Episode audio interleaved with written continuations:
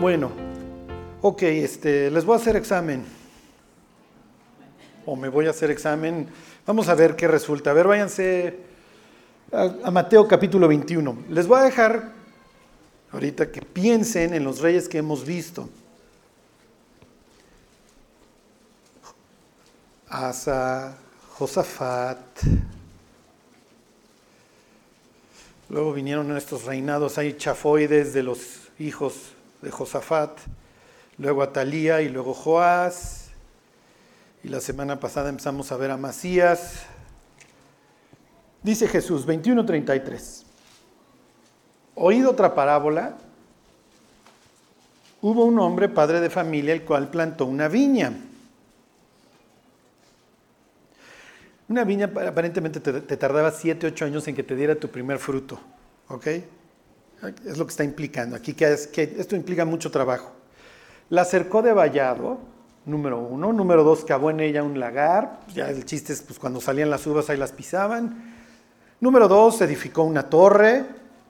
Esto es un sitio muy preciado, hay que estarlo vigilando y hay que estar pues, constantemente viendo que no vengan los animales, las zorras, personas, etcétera, ¿no? Y la arrendó a unos labradores y se fue lejos, o sea, les dejó algo muy caro. Y cuando se acercó el tiempo de los frutos, le hace años más tarde, envió sus siervos a los labradores para que recibiesen sus frutos. Esto es una cita de Isaías, ¿ok? Luego léanlo ahí en el 5. Dice, mas los labradores tomando a los siervos, a uno golpearon, a otro mataron y a otro apedrearon. Envió de nuevo otros siervos más que los primeros e hicieron con ellos de la misma manera. Finalmente les envió su hijo diciendo, tendrán respeto a mi hijo. Ok, les doy el contexto. Jesús está hablando, estos unos días antes de su muerte. Obviamente hay un gran revuelo porque Jesús, ¿se acuerdan? Entró como si fuera el Mesías. Bueno, era el Mesías, pero lo están viendo como el rey, como el Mesías reinante, hacía unos días a Jerusalén. no más de tres días, ¿eh? Entonces la gente obviamente se agolpa para escuchar a Jesús, entre ellos las autoridades, las autoridades religiosas. Y entonces Jesús empieza a contar este cuentito de la viña, que obviamente va con dedicatoria. Entonces piensen ustedes en muchos de los fariseos que conocían la Biblia de forma profunda, claro, nunca ataban dos más dos, eso es lo peor, si me explico que entendían muchos pasajes, pero nunca eh, los concatenaban unos con otros y les costaba trabajo verse. Ahorita vamos a ver de qué se trataba esto, de verse reflejados en ellos. Pero hay que darles crédito. Muchos de los fariseos sabían la Biblia de memoria, por eso Jesús podía tener estos intercambios con ellos, porque sabía lo que les estaba implicando. Y entonces Jesús les cuenta esta historia en donde manda personas a recoger los frutos y los golpean hasta que finalmente acaba mandando a su hijo. Es el dueño de la viña, acaba mandando a su hijo. ¿A quién se refiere? A Cristo, ok, sí, pues ya a toro pasado entendemos. Ok. Vamos a pensar que hay un debate si Jesús muere el jueves o el viernes. Para mí el jueves lo crucifican, pero bueno, vamos a pensar que es martes. Y el jueves en la mañana están crucificando a Jesús. El miércoles en la tarde se echa el pleito con los escribas y los fariseos en pleno templo y hace la referencia a Zacarías. ¿Se acuerdan? Para que venga sobre vosotros toda la sangre justa que se ha derramado sobre la tierra. Desde la sangre de Abel el justo hasta la sangre de Zacarías, hijo de Berequías, a quien mataste entre el templo y el altar. Y eso lo dice el miércoles. Un día Jesús cuenta un cuentito en donde dice que manda a unos, manda a otros y finalmente manda al hijo. Y al otro día cita la historia de Zacarías. Tú sabes la Biblia de memoria. ¿Se acuerdan de la historia de Joás?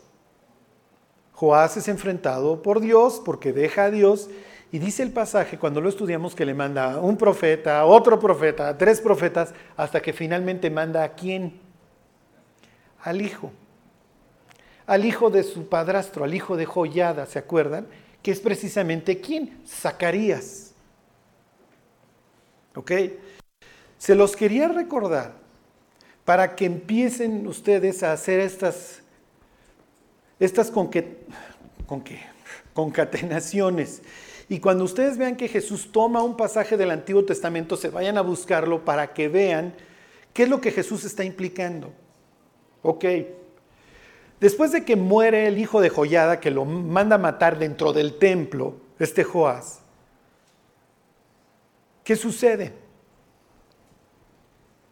Y esto se los, se los comento para que ustedes puedan entender cómo Jesús viene a cumplir todas las escrituras y cómo en él casi prácticamente cada historia de la Biblia lo está reflejando para que Israel no se fuera a equivocar. Sí, para que vean todas esas historias secretas que la Biblia tiene pero cuando empiezas a reunir pasajes con pasajes, empiezan a brincar. Ok, después de la desobediencia de Joás, ¿qué le sucedió al país? ¿Quién me dice? ¿Mandé? Lo conquistan, los conquistan los arameos, ¿ok? Lo conquistan los arameos. Después de la muerte de Cristo, ¿qué sucede 30 años después? Los arrasan los romanos. Hay un pasaje, ¿se acuerdan en la Biblia, en donde Jesús al entrar a Jerusalén dice, se pone a llorar y dice, si tan solo conocieras lo que es en este tiempo para tu paz, pero ahora está escondido de tus ojos.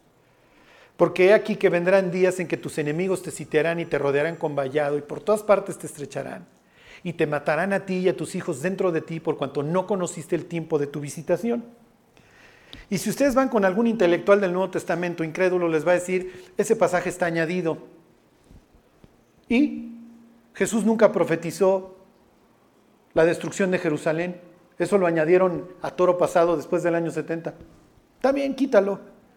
No es el único sitio en donde Jesús dice que Jerusalén será destruida. Y si te dice, ¿en dónde más dice lo está contando en el cuentito de la viña, cuando está haciendo referencia a Joás. Y al otro día en el templo dice que les va a venir lo que le sucedió, desde que va a venir la sangre desde Abel hasta la sangre de Zacarías. Y después de que le pasó esto, después de que Joás mata a Zacarías, ¿qué pasó? Pues vino una invasión. Y Jesús se está haciendo pasar a sí mismo por Zacarías, se está identificando con él. Y después de que me maten, muchachos, van a bailar break y va a venir una conquista como en aquel entonces. Entonces no lo necesitaba decir expresamente. ¿Se entiende? ¿O ya los confundí más? Es que los veo con cara de Juay de Rito, así de... Juay de Rito. ¿Ok? Se los quería platicar para que ustedes no vean estas historias como, Charlie, es que pues, ya vamos variándole a los reyes, ¿ok? Además de que ahorita viene, hijo, una enseñanza importante en los reyes. Bueno, ahora sí, váyanse. Segunda de Crónicas 25, vamos a terminar el reinado de Amasías. Espero no haya estado eso muy elevado.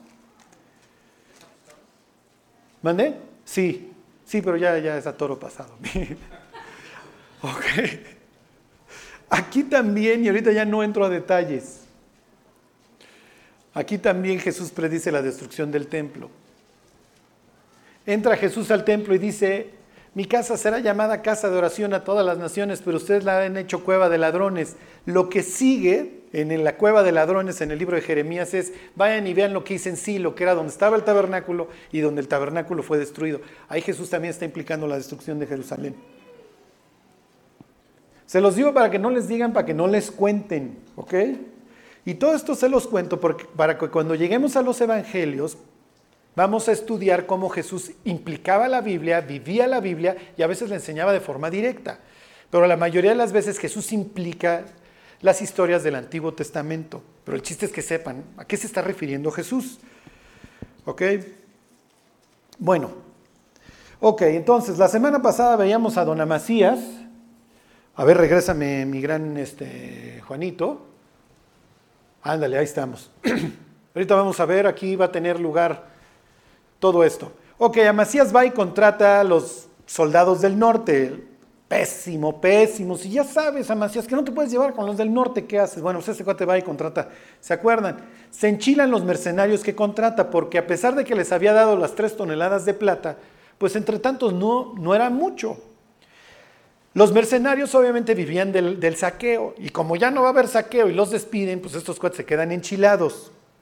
Y entonces veíamos cómo Amasías por fe dice, miren muchachos, váyanse, ya, ni modo, prefiero perder esas tres toneladas a no hacer la voluntad de Dios. ¿Ok? Entonces esto es como cuando el borrachín se convierte y tira sus botellas preciadas o el depre se convierte y tira toda su colección de José José. Entonces dice, aunque estoy tirando el platino y el de oro, el disco de orégano, prefiero perderlo. ¿Ok? Y luego llega una voz de ahí mundana y dice, mejor regálaselo al vecino, así que se suicide el vecino. No, que se vuelva alcohólico el vecino. No, tíralo. Entonces este cuate pierde la lana y dice, muchachos, váyanse. Y hay muchas veces en donde las personas dicen, es que yo estoy muy metido, si ahorita me salgo va a haber consecuencias. Y Dios dice, sí, pero las consecuencias que vas a enfrentar no son peores a las que enfrentarías a vivir sin mí. ¿Se entiende? O a no vivir por fe.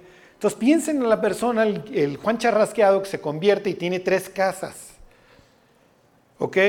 Entonces se convierte y no sabe qué hacer, si se queda en la 1, la 2 o la 3. Y luego lee el Antiguo Testamento y cree que se puede convertir en patriarca, así me explico, y se siente Jacob con sus diversas familias. Y Dios le dice, mi cuate, no eres Jacob y tampoco vas a hacer de tu vida el desastre que hizo Jacob. Así que estas cuestiones son maravillosas, ¿eh? O sea, porque vivimos tipo corintio. O sea, hoy las consultas son, llevo, voy en mi tercer matrimonio, en el primero tuve hijos, en el segundo no y en este tampoco. Me regreso con la primera, me quedo en la segunda. La segunda era la de mejor carácter, me quedo donde estoy. Porfa, Charlie, dime que ahorita no, porque ya me chocó la de... Y la Biblia dice, ¿estás casado? No procures soltarte. ¿Estás soltero? No procures casarte. Y como te halló Dios, en ese estado quédate. Y entonces ahí va la persona recién convertida y le dice al amante o al amante, mi hija o mi cuate, pues ahí la ves. Y el amante hace berrinche o el amante hace berrinche. Es que todo lo que estamos perdiendo y todo lo que has invertido y esta relación y me dijiste que algún día sí te ibas a divorciar y la persona dice, nanay. ¿Puede haber consecuencias? Sí, sí puede haber consecuencias. O sea que, que se arme un mitote o lo que ustedes quieran. es lo que le va a pasar. Pero obviamente le va a salir mucho más barato al rey Amasías. Fíjense. 25.9. y Amasías dijo al varón de Dios, ¿qué pues se hará de los cien talentos que he dado al ejército de Israel? Y el varón de Dios respondió, Jehová puede darte mucho más. Entonces Amasías, por fe, aparta al ejército de la gente que había venido de Efraín, para que se fuesen a sus casas, y ellos se enojaron grandemente contra Judá, y volvieron a sus casas enchilados. Esto es como el amante o el amante enchilado, pues que ni modo, ya me cortaron, ya se me volvió cristiana la chava, y pues ni modo, ¿no? Y entonces Amasías, que quiere reconquistar el territorio que su abuelo había perdido, dice, sacó a su pueblo y vino al Valle de la Sal y mató a los hijos de Seir diez mil. Todo es felicidad. Fíjense, versículo 13, ahora sí regrésame al mapa. Dice, más, más, los del ejército de que Amasías había despedido, para que no fuesen con él a la guerra, invadieron las ciudades de Judá, desde Samaria hasta Bet Orón, y mataron a tres mil de ellos y tomaron gran despojo. Aquí está Bet Orón, aquí está Jerusalén. Amasías había descendido al sur para pelearse con los edomitas. Y mientras Amasías anda luchando acá, pues estos cobraron, pues me vale, pues yo voy a cobrar y cobro dentro de tu territorio. Y entonces se ve que cuando van en su subida pasan por Bet Orón, van arrasando toda la zona y se van para su tierra y cuando éste regrese pues se va a encontrar con la mala nueva de que pues sí le costó la barbaridad de ir a contratar mercenarios israelitas. Ni modo. Ya. Hasta aquí, hasta aquí todo es felicidad. Pero sucede que todos tenemos un argentino dentro, ¿ok? Todos tenemos esta persona orgullosa. Y de esto va a tratar el final del capítulo 25 y el capítulo 26. Y si se fijan en las historias que hemos estado leyendo, prácticamente en todas, o bueno, hasta ahorita en todos los reyes que hemos estudiado hacia fondo en Asa, en Josafat, en Joás y ahora en Amasías, tienen una parte buena, empiezan bien. O sea, tienen salida de caballo brioso, pero llegada de burro cansado. Y se los decía yo la semana pasada, ¿por qué? Porque finalmente llegamos a la playa jadeando después de que la ola nos super revolcó. Dios compone nuestra vida y una vez que la compone pensamos que ya la podemos vivir sin Él. Y entonces volvemos a nuestra vida pasada. Obviamente caemos en tinieblas peores que las anteriores. Amasías es un cuate, imagínense con cómo entra él a reinar después de que mataron a su papá. Y entonces obviamente cualquier estornudo en cualquier lado lo asusta. Pero Dios lo está confirme y confirme y confirme. Luego va pues con miedo porque quiere recuperar el territorio, se apoya en las personas, Dios le dice, no te apoyes en las personas, apóyate en mí, el cuate lo hace. Y una vez que el cuate tiene la gran victoria ahí contra los edomitas, el cuate se, se sube al ladrillo. Y fíjense lo que hizo este tipo. Versículo 14. Volviendo luego a Masías de la matanza de los edomitas, trajo también consigo los dioses de los hijos de Seir y los puso ante sí por dioses y los adoró. Es muy importante que ustedes recuerden que en el pasado las batallas eran entre dioses. ¿Ok? Un dios estaba en un territorio y otro dios estaba en otro territorio. Si tú te cambiabas de país, cambiabas de religión inmediatamente, ¿se entiende? O de ellos no lo hubieran llamado religión, ellos hubieran llamado de alianza, ¿ok? O de, o de pacto. ¿Ok? Tú te vuelves... ¿Cómo se salvaba un judío de la antigüedad? Nosotros decimos, es que se salvaban por obras. No, no, no, no, nunca nadie se ha salvado por sus obras. Si tú hace dos mil años, no, hace tres mil años le hubieras preguntado a David, David, ¿tú en qué crees? Él le hubiera dicho, yo creo en Jehová, que hizo los cielos y la tierra, lo que hubiera contestado Jonás, por ejemplo. Ok, ¿y en qué estás confiando? Ellos no tenían una idea clara del cielo y eso, ellos iban al Seol. Pero su confianza, su vida tenía un sentido para reparar la creación de Dios que se había destruido por su confianza en su Dios.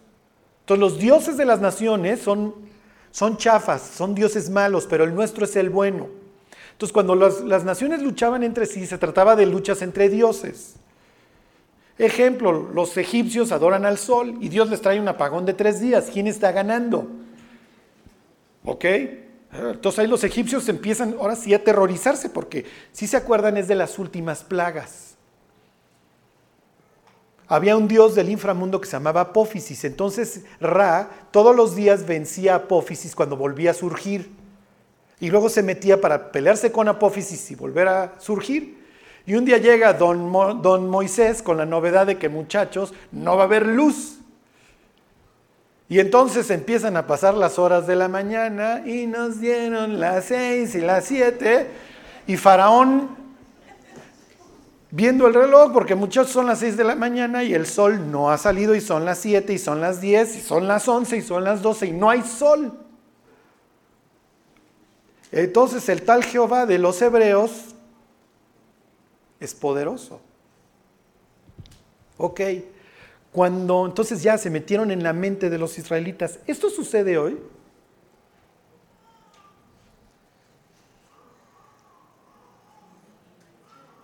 Ok, los veo muy... Inciso A, sí, sí sucede hoy. Inciso B, no Charlie, ya no sucede. Ya, ya no hay diversos dioses.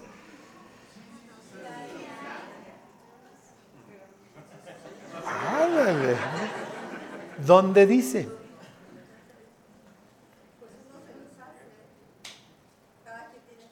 Ándale, Erika dice, los manufacturamos nosotros. No, no, no, no, no, no. No, me refiero a dioses.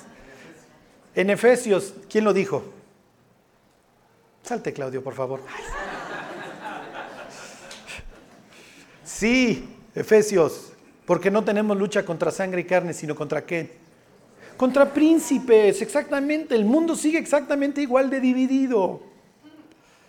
Sí, en príncipes, príncipes, o sea, y miren, yo no sé por qué nos, nos asignaron a Huitzilopochtli o a Cuculcán, pero dices, Dios, qué friega, nos acomodaron cuando nos pusieron a este. Pues sí, esa es la idea. Dios repartió a la humanidad en dioses después de Babel.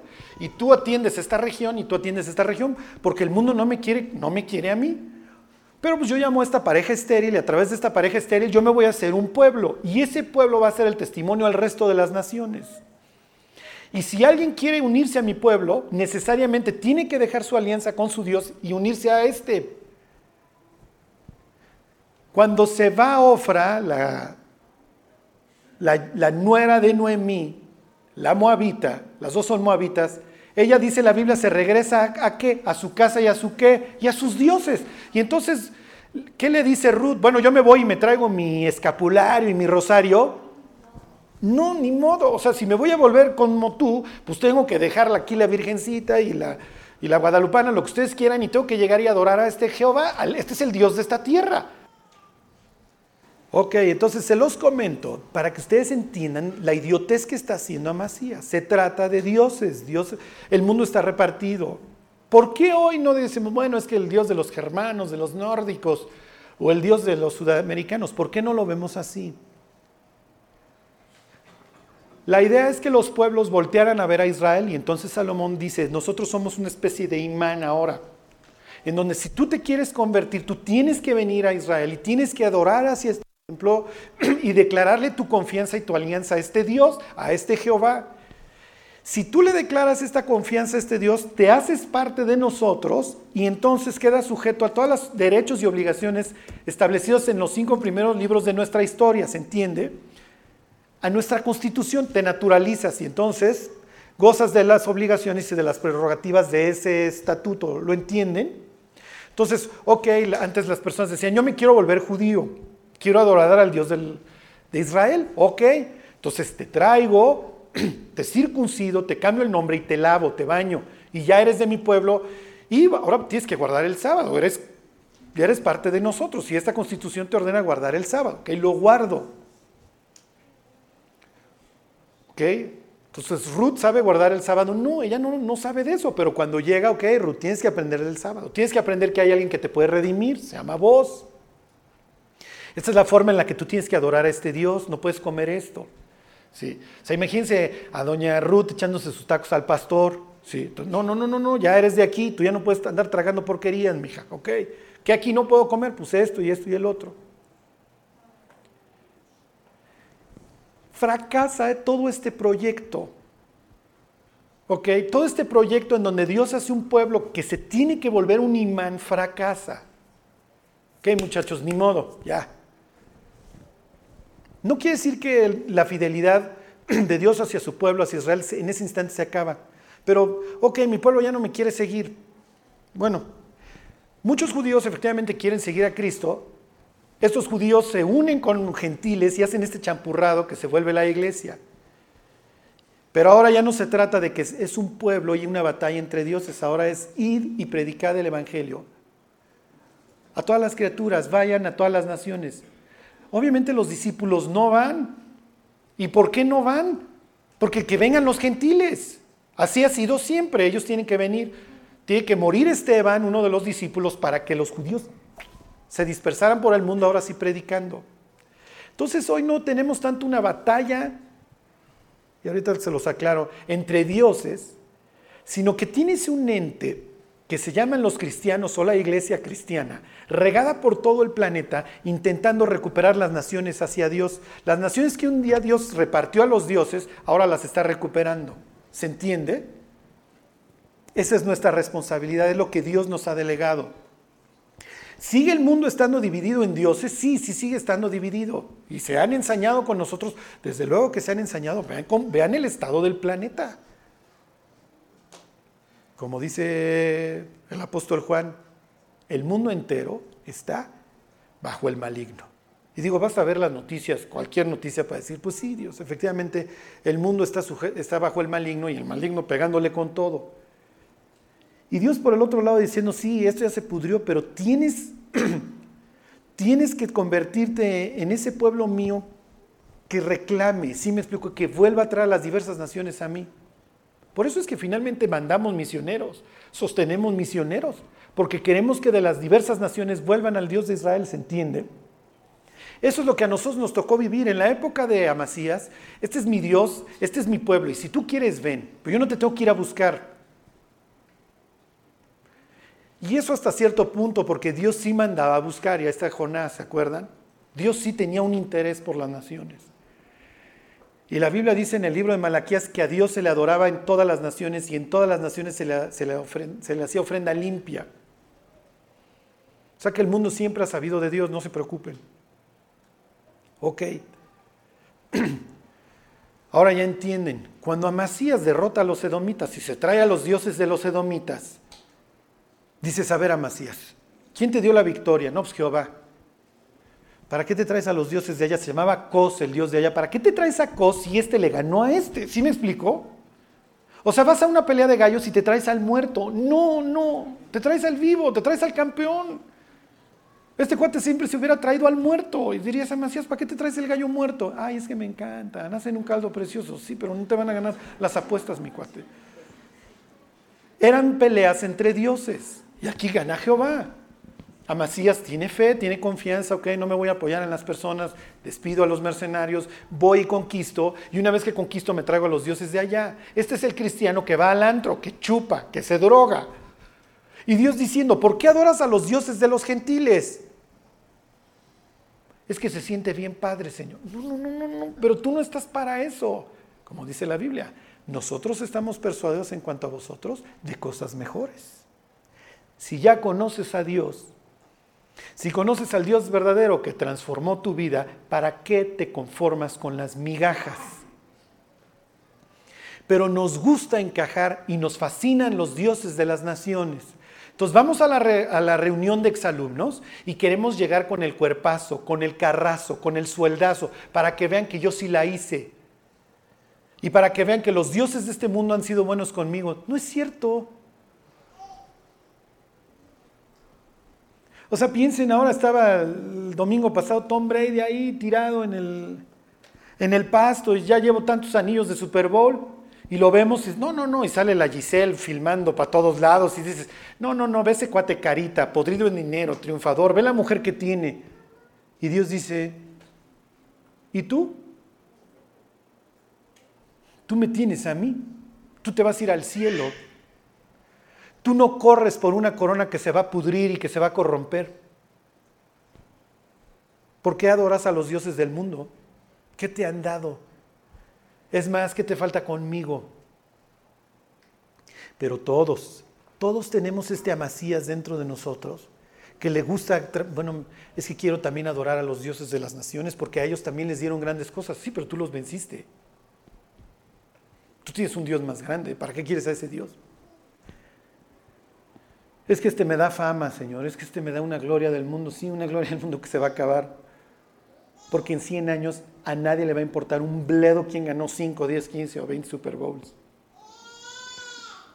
Por lo menos a nadie de los que estamos aquí. ¿Te imaginas una discusión en el cielo? ¿Cuánto ganabas?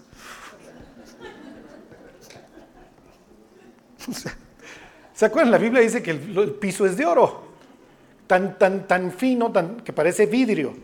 Estás parado así sobre un... Las puertas de la ciudad son perlas. Vas a tener cuadritos, imagínate. ¿Cuánto ganabas en la tierra? No sé, no me acuerdo. Y no me importa. O sea, estoy parado sobre oro. ¿Cuánto pesabas allá? Bueno, espero que no se los pregunten a muchos de ustedes, porque lo bueno que en el cielo ya no va a haber vergüenza, pero bueno. No me acuerdo, pesaba yo 85, 75, lo que fuera. No me importa. Pero ¿saben que sí nos vamos a cuestionar en el cielo? Por lo menos a la entrada en el tribunal. ¿A qué Dios adoraste en tu vida? ¿Adorabas a los dioses de los amonitas, de los moabitas, de los edomitas? ¿O adorabas al Señor aquí, al dueño de la ciudad esta?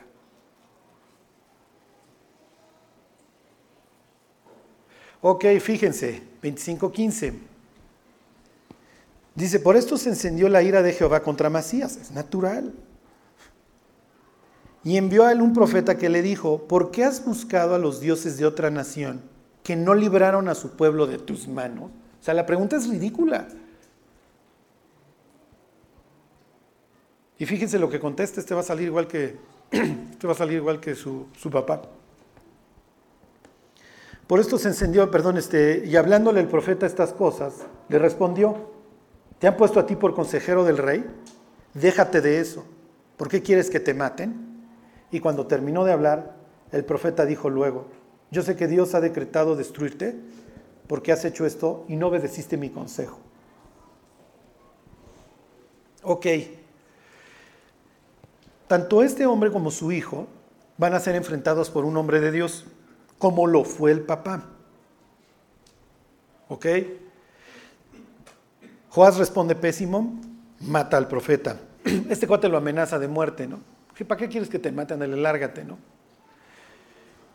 El hijo de, este Amasías va a estar enfrentado a más o menos lo mismo, mismas circunstancias, mismo orgullo, mismo todo. Miren, todos vamos a fallar, ¿eh? todos vamos a fallar. El punto es cómo reaccionamos cuando nos exhortan. Si sacamos el pecho y como cual toro nos endurecemos al castigo, o si decimos, está bien, está bien. Y no necesariamente nos va a tener que exhortar una persona. ¿eh? Muchas veces Dios a través de su palabra nos va a exhortar bien duro. Y como les he dicho antes, el problema no está en el pecado. Bueno, digo, no está bien pecar, pero bueno, el problema es cómo reaccionamos. Porque hay veces en, donde Dios, perdóname, hice esto, discúlpame. Y se acabó el problema. Y hay veces en donde es que yo no, esto no lo veo tan malo. Y es que yo veo que hay mucho legalismo. Y es que yo veo, yo veo, y yo veo. Y en el yo veo, ya ves a la oveja dándose de trancazos contra los árboles, porque ya se le subieron las larvas al cerebro. Y cuando las ovejas están dando de trancazos contra la barda, ya no hay nada que hacer más que barbacoa. Sí, por eso les echan este aceite en las narices, para que no se les sienten las larvas de las garrapatas. Pero si el pastor no es, como les diré, diligente con sus ovejas y no las está bañando en alquitrán y en todos estos aceites, cuando las ve que ya se están dando de tumbos, es que ya no aguantan el dolor de cabeza porque ya tienen las larvas, comiéndoles el cerebro. Ya es demasiado tarde. Y hay veces en donde nosotros vemos como amasías a los cristianos dándose control. Y dices, ¿qué pasa? Ya trae larvas en el cerebro. Ah, caray, pues habrá comido cisticerco. No, esos son espirituales, pero peor que cisticercos, ¿eh? Porque al rato todo el mundo a su alrededor va a ser culpable, excepto él. Y lo que sigue será el naufragio de su vida. ¿Por qué? Porque se va a llenar de orgullo, va a pensar que puede vivir la vida cristiana en sus fuerzas, que puede ganar las batallas en sus fuerzas y lo van a acabar haciendo añicos. Ya les resumí lo que sigue. Lo que sigue, pues don Joás, que está súper inflado porque ya tuvo su gran victoria en el sur, pues ahora vámonos hacia el norte. Y entonces le escribe al rey del norte y le dice, vamos a darnos, te veo afuera, le está diciendo, te veo, en el recreo, lo que le va a decir, fíjense. Le dice, versículo 17, Amasías, rey de Judá, después de tomar consejo, envió a decir a Joás, hijo de Joacás, hijo de Jehú, que no eran cuates que se destacaban por su pacifismo, rey de Israel, ven y veámonos cara a cara. Y le contesta este, el rey de Israel a Amasías lo siguiente, fíjense, es una chulada, versículo 18. El cardo le hace el arbustillo. El cardo que estaba en el Líbano envió a decir al cedro que estaba en el Líbano. ¿Ok? ¿Se acuerdan del club libanés con su cedro muy bonito? El cedro era muy útil, era, con eso hacían los barcos, con eso se hizo el templo de Salomón una supermadera, ¿no? Lo que le está diciendo hasta entre los peceros hay rutas, es lo que le está diciendo. A ver, mi cuate, tú eres arbusto y yo soy cedro. Le dice, el cardo que estaba en el Líbano envió a decir al cedro que estaba en el Líbano, da tu hija a mi hijo por mujer. Y entonces le va a contestar don Juan, ¿y desde cuándo le tiran los patos a las escopetas? Porque el arbusto le dice al cedro, oye, dame a tu hija para que se case con mi hijo. Entonces este cuate le dice, no, no, no, no, no, mi cuate, es al revés. Si tú quisieras hacer un pacto conmigo, porque tú eres el chiquilín, me mandas a tu hija para que esté en el harén de mi hijo, pero no te equivoques. Y le dice, he aquí, así termina el 18, he aquí las fieras que estaban en el Líbano pasaron y hollaron el cardo. Tú dices, he aquí he derrotado a Adón y tu corazón se enaltece para gloriarte. Quédate ahora en tu casa ¿Para qué provocas un mal que, puedas caer tú y Judá contigo? Y entonces el otro cuate de necio va, se echa la guerra con el norte, acaba siendo obviamente arrasado, capturado, va a llegar hasta Jerusalén, Joás, el rey del norte, va a destruir el muro para que el otro cuate ya no se pueda defender, le va a tomar rehenes, o sea, se va a llevar de sus hijos, por el otro andar de pasita de dame a tu hija, que quién sabe qué. Se los llevaban de rehenes para que el otro cuate se comportara. Y finalmente van a acabar matando a Macías. A eso nos lleva nuestro terrible orgullo. Y la próxima semana vemos el reinado de su hijo de Usías. Pero yo espero que nos quede bien claro el mensaje. Tenemos un Dios que nos salvó.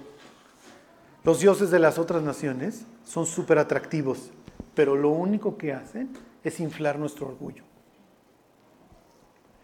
Y sacarle el pecho a Dios y decirle yo puedo, la verdad. Dios muchas veces se tiene que aventar este tipo de cuentitos para decir, te ves ridículo. ¿eh? Y el arbusto fue y le dijo al cedro, y no es así. El cedro le dice al arbusto, Dios es el que nos gobierna, el que nos salvó y al que le debemos todo. Porque como dice Pablo, ¿qué te, qué te distingue o qué te hace distinto? ¿Qué has recibido? Perdón, ¿qué tienes que no hayas recibido? Y si lo recibiste, ¿por qué te jactas como si no lo hubieras recibido? Y ya hubiera querido a Macías, que en realidad sí lo tuvo cuando este cuate se fue y se lo dijo. Haber tenido ahí primera de Corintios para que le dijera, para que le dijera a Dios, a Macías, ¿qué tienes? que no hayas recibido. Y si lo recibiste, ¿por qué te jactas como si no lo hubieras recibido? ¿Qué tenemos hoy que Dios no nos haya dado? ¿Qué disfrutamos hoy que Dios no nos haya dado? Y todos vamos a tener este hombre orgulloso dentro de nosotros que nos diga, apártate, tú la vas a hacer mucho mejor y no necesitas de Dios. Mira fulano, mira mengano. Y Dios diciendo, no. Una vez que eres mío, ya no hay salida. Y si te apartas, te va a ir como el pobre Amasías. Bueno, se los comento porque todos vamos a tener esta tentación de decir, Dios, pues ya, ya me arreglaste, ahora sí ya puedo y pongo el piloto automático y ahí me la voy llevando. Y Dios dice, tu piloto automático te va a matar en la siguiente esquina. Confía en mí y yo haré. Bueno, vamos a orar y nos vamos.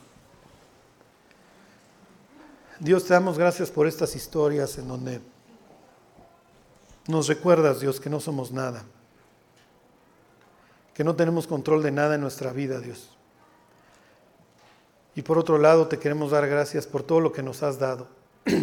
Finalmente, Dios, tú nos has sustentado la vida, nos has dado muchas cosas por las cuales te agradecemos, nos has dado una nueva vida, Dios, y sobre todo, Dios, nos has permitido conocerte.